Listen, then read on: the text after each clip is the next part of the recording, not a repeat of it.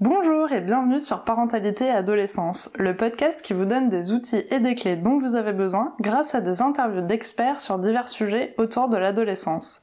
L'adolescence n'est pas obligée d'être synonyme de chaos, alors soyez joie il y a des solutions. Dans l'épisode précédent, nous avons eu les explications d'une psychologue sur le fameux chagrin d'amour. Mais comment aider son ado à traverser cette épreuve? J'avais à cœur de faire cet épisode avec Magali Dumez, accompagnante parentale et également maman d'une adolescente, parce que c'est une personne qui parle avec le cœur. Bon, ça fait beaucoup de cœur dans la même phrase, mais c'est la thématique du mois. Donc sans plus attendre, c'est parti pour l'interview. Bonjour Magali Bonjour Sarah Alors je suis contente de te retrouver aujourd'hui parce que Magali c'est la deuxième fois euh, que tu viens sur le podcast et vous pouvez retrouver sa première interview à l'épisode 2. Alors pour commencer, est-ce que tu pourrais te présenter pour ceux qui n'ont pas vu l'épisode 2 Oui, alors bah, moi je suis praticienne en psychothérapie et je suis accompagnante familiale et individuelle euh, essentiellement par chat et par téléphone et euh, je travaille depuis mon site où je pense que Sarah mettra le lien en fin de en fin d'épisode. Tout à fait, tu es également maman d'une adolescente. Tout à fait. Et une plus petite aussi. Tout à fait, aussi. Il y a un grand écart entre les deux. Alors ce mois-ci, on parle du chagrin d'amour. Alors l'épisode précédent, on a eu les explications d'une psychologue, mais j'aimerais avoir ton avis en tant qu'accompagnante parentale et maman d'une adolescente. Quand je te parle de chagrin d'amour, ça t'évoque quoi? Ah bah, le chagrin d'amour, c'est euh, la première fois, on va dire, qu'on tombe amoureux, où on découvre vraiment euh, la sensation d'être amoureux. Alors, ça peut être souvent, on parle de l'adolescence, mais ça peut être aussi à la petite enfance. Hein. Le premier chagrin d'amour, il peut avoir, euh, il peut arriver quand on a 3 ans, 4 ans, 5 ans, malgré qu'on dise que c'est pas important. Et moi, ce que ça m'évoque, c'est que c'est une grosse souffrance et que c'est très important en tant que parent de vraiment prendre en compte ce chagrin d'amour et de ne pas le minimiser, comme souvent on voit beaucoup de parents dire, oh mais c'est c'est ton premier, tu passeras à autre chose, tu oublieras, tu t'en verras d'autres. C'est la grande phrase, t'en verras d'autres. Alors que non, parce que ce premier chagrin d'amour, s'il est bien accompagné en tant que en tant que parent et en tant qu'enfant, euh, c'est quelque chose de très important euh, pour l'enfant justement de se construire euh, grâce à grâce à l'aide de son parent et surtout le fait que l'enfant sache que son parent prenne en compte cette souffrance là, ça va créer aussi un lien pour plus tard, pour quand par exemple il va être adolescent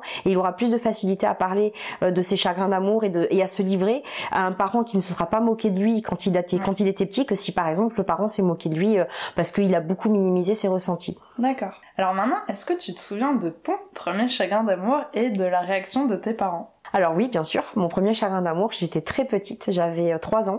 Euh, j'étais à l'époque euh, au Sri Lanka, j'avais 4 ans, 4 ans j'avais.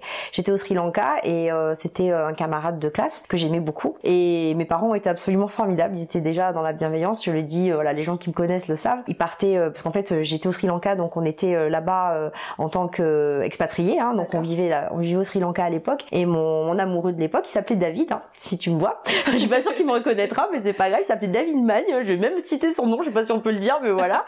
et quand il est parti, en fait, mes parents m'ont accompagné euh, pour le, pour lui dire au revoir à l'aéroport. Euh, on a vraiment organisé un, départ et je me souviens très bien. J'étais très petite, mais je me souviens très bien de quand son avion a décollé, qu'il est parti. Et je me souviens vraiment que c'était très dur. Dans mon cœur, c'était très très dur. Et mes parents vraiment pendant très longtemps ont pris des nouvelles euh, par ses parents pour savoir comment il allait, pour qu'on puisse ah, avoir. En contact. Alors on est resté en contact, c'est un grand mot, mais disons qu'à l'export, mon papa faisait l'export, donc c'était quand même, on était une petite tribu, va dire, de Français. Donc on gardait quand même des liens et, et voilà. Donc j'ai eu des nouvelles assez assez, longtemps. Et je, suis restée amoureuse de lui très longtemps, jusqu'à mes 11 ans, hein, je suis quelqu'un de fidèle. Donc euh, ça a été quelque chose ouais, d'important pour moi. Et tu l'as jamais revu? Non, je l'ai jamais revu. J'ai eu des nouvelles après par la suite.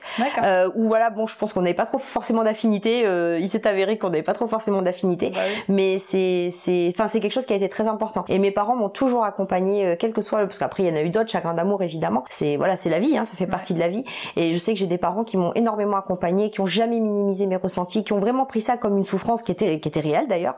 Et ça a été très, euh, ça fait beaucoup de bien en fait ça fait beaucoup de bien en tant qu'enfant d'être entendu dans ce genre de souffrance-là. Et puis du coup, comme ça, t'as pu à chaque fois euh, bah, communiquer avec eux. En fait, t'avais pas peur d'aller vers eux, de leur expliquer, de leur dire que t'étais triste. Exactement. Donc, Exactement. T'as à l'écoute pour toi. Exactement. ça a aidé à Exactement. votre relation euh, maintenant qui est quand même très bonne. Ah oui, tout à fait. On a de très bonnes relations, même adultes maintenant. Tout à fait, oui. Alors maintenant, quels sont tes conseils que tu pourrais donner aux parents qui ont des ados qui souffrent actuellement peut-être de, de chagrin d'amour? Bah, ça va être le même conseil de, que ce que moi j'ai pu avoir en tant qu'enfant avec mes parents et ce que moi je fais du coup aussi avec mon enfant, avec ma, mon ado. C'est vraiment d'être à l'écoute et de ne pas euh, de ne pas minimiser les ressentis, de ne pas lui dire que c'est pas grave, ne pas lui dire elle en verra d'autres, ne pas lui dire. Euh, Après, ce qui est important aussi, je trouve, en tant que parent, euh, c'est de ne pas projeter suivant notre histoire personnelle euh, de couple euh, ou de d'antécédents, on va dire amoureux, de ne pas projeter sur notre enfant en fait nos, nos fantasmes, on va dire, de parents, euh, de couple qui a explosé ou d'histoires personnelles qu'on a pu vivre. Et, et c'est important, je trouve, de pas contaminer nos enfants avec ça en fait. Ça c'est important. Donc de vraiment, je dirais, d'accueillir leur, leur, mais comme beaucoup, comme souvent en fait, c'est ce que je dis toujours, c'est le plus important, c'est d'accueillir vraiment leur ressenti tels qu'ils le sont, c'est-à-dire sans sans adultomorphisme, sans nous donner des interprétations d'adultes sur ce qu'ils peuvent ressentir, vivre ou quoi, et vraiment le, le, le être présent. Oui, c'est ça, être présent. Voilà, c'est simplement être présent. Je pense que c'est vraiment le plus important et de les si, écouter. Par exemple, t'es face à un ado euh, bah, qui est plutôt enfermé dans sa chambre, qui a pas envie de d'en parler. Euh, Est-ce que tu penses que c'est mieux de respecter ça et de pas essayer de communiquer ou bien de tenter quelque chose? Je pense que oui, il faut respecter toujours. De toute façon, c'est ça le plus important, c'est qu'un ado qui a pas envie de parler, c'est qu'il est pas prêt ou c'est qu'il en a pas envie. Et, et je pense que c'est toujours important de vraiment prendre en considération euh, son ressenti à lui, que ce soit qu'il veuille parler ou qu'il ne veuille pas parler. Après, euh, si on voit qu'on a un ado qui veut pas parler, c'est un peu plus difficile en tant que parent parce que c'est forcément on, on, souffre de sa souffrance et on sait pas comment faire. Mais du coup, je pense que le meilleur conseil que je pourrais donner, c'est justement de changer des idées euh, à notre adolescent en essayant de faire des choses. Alors en ce moment, c'est compliqué avec euh, la période qu'on vit, mais d'essayer vraiment de faire des choses positives et qui vont faire que ça va le raccrocher à la vie parce que souvent un chagrin d'amour, on a envie de mourir en fait. On se dit, euh, on, on, se, on, se, on se diminue aussi par rapport à ce qu'on vit parce qu'on se sent pas à la hauteur. Mais quel que soit le chagrin d'amour en plus, hein, quelle que soit la personne en face, c'est, on, on, est tout le temps en train de se dire que finalement on ne le mérite pas, que ou qu'on on ne le mérite plus, ou qu'il y a mieux que nous. Donc c'est vraiment, je pense, pour les filles par exemple qui vivent un chagrin d'amour, ben pourquoi pas euh, leur faire des séances maquillage, faire des séances euh, de entre filles par exemple de relooking, des choses qui vont les faire se sentir bien dans leur peau et se et se faire valoriser en fait. Et après les garçons, j'ai pas de garçons, mais les garçons ça peut être d'autres choses, ça peut être faire du sport, faire de la muscu, faire faire des choses, on va dire. Alors les parents vont souvent dire oui, mais ça c'est esthétique, bon, c'est pas forcément les valeurs que je veux leur transmettre, mais c'est les valeurs malheureusement qu'ils ont aujourd'hui en référence, on va dire, avec leur père. Mm. Et donc c'est quand même important pour eux de se sentir bien dans leur peau avant euh, d'avoir l'impression d'être dans un dans un concours d'esthétisme en fait quoi. D'accord. Oui, c'est un chouette conseil. Hein. Alors maintenant, en tant que maman, est-ce que ta fille a déjà vécu un chagrin d'amour et comment tu as réagi? Alors oui, elle a déjà vécu un chagrin d'amour, petite, euh, comme après plus grande et tout ça. Et j'ai toujours été euh, attentive à ses réactions, à ses ressentis. Comme je l'ai toujours écouté, bah, elle m'en a toujours beaucoup parlé, même aujourd'hui on discute beaucoup, on est très proches, on communique beaucoup. Enfin, il n'y a pas forcément, il n'y a pas de tabou en plus, donc on parle vraiment de tout. Et euh, j'ai été vraiment dans la, dans l'écoute et dans l'accueil de ses émotions, dans, dans, dans des. Après, on a toujours un petit peu tendance à avoir des, des tentatives de conseils pour essayer justement euh, d'améliorer les choses. Et c'est pas forcément une bonne chose d'ailleurs, hein, parce qu'en tant que maman, on a beau être, euh, on a beau être euh, spécialisé, on a beau être, voilà, ça peut être notre métier.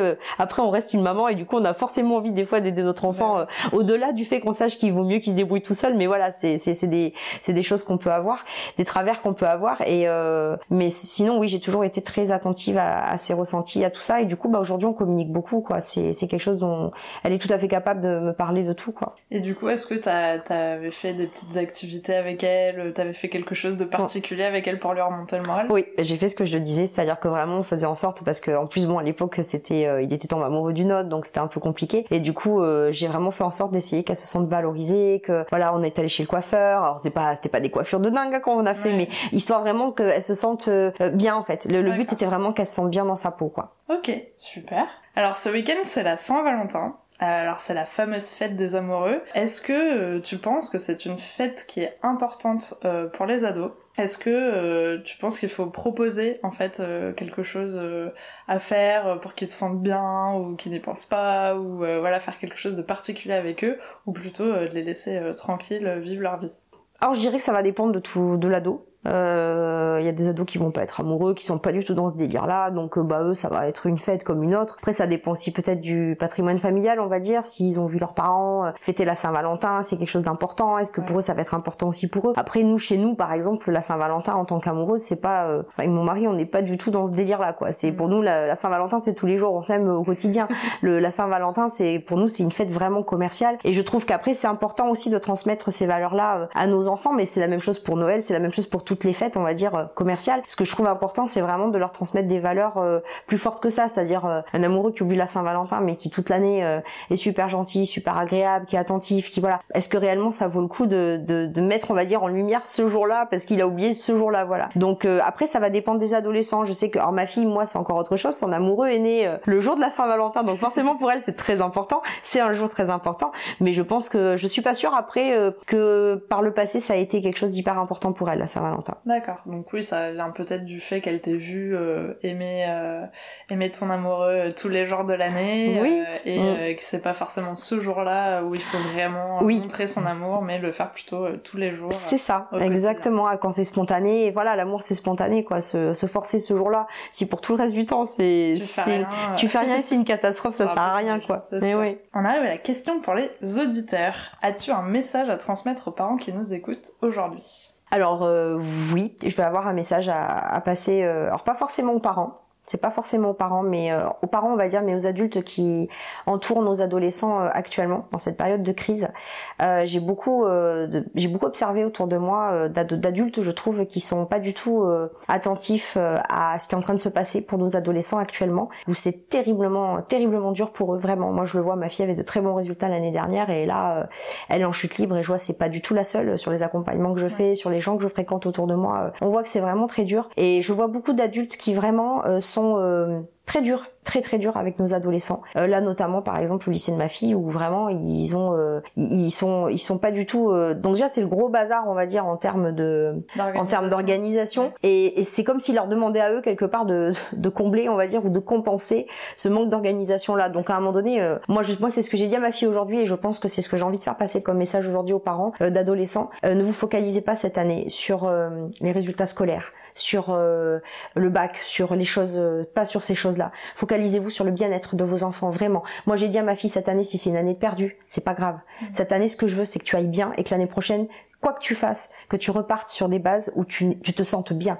Il y a beaucoup d'adolescents qui sont actuellement dans des périodes vraiment en détresse, en détresse psychologique. Et vraiment, j'ai envie de dire aux parents, soyez attentifs à ça et lâchez prise sur tout ce qui est court, les notes, tout ça. C'est pas le plus important. Et vraiment, j'ai envie de faire passer ce message-là. Et même pour les profs où je trouve que voilà, ils, mettent une pression euh, qui est énorme, euh, sans tenir compte vraiment qu'on est dans un contexte. Euh, nos ados sont très inquiets pour leur avenir oui, c'est sûr qu'en termes d'espoir, de, de, se projeter un petit peu euh, Ils sont très sur la suite, euh, c'est un peu dur pour eux de, de, se projeter. Est-ce que tu as des petites idées euh, peut-être pour les motiver ou leur donner un peu le sourire sur leur avenir ou... Ce qui est important, je trouve, c'est de qu'ils aient confiance en eux en fait, qu'ils prennent confiance en eux, que dans le climat familial, enfin moi je vois on le fait beaucoup, on essaye vraiment de garder le lien, de conserver le lien, de faire des choses qui nous font du bien.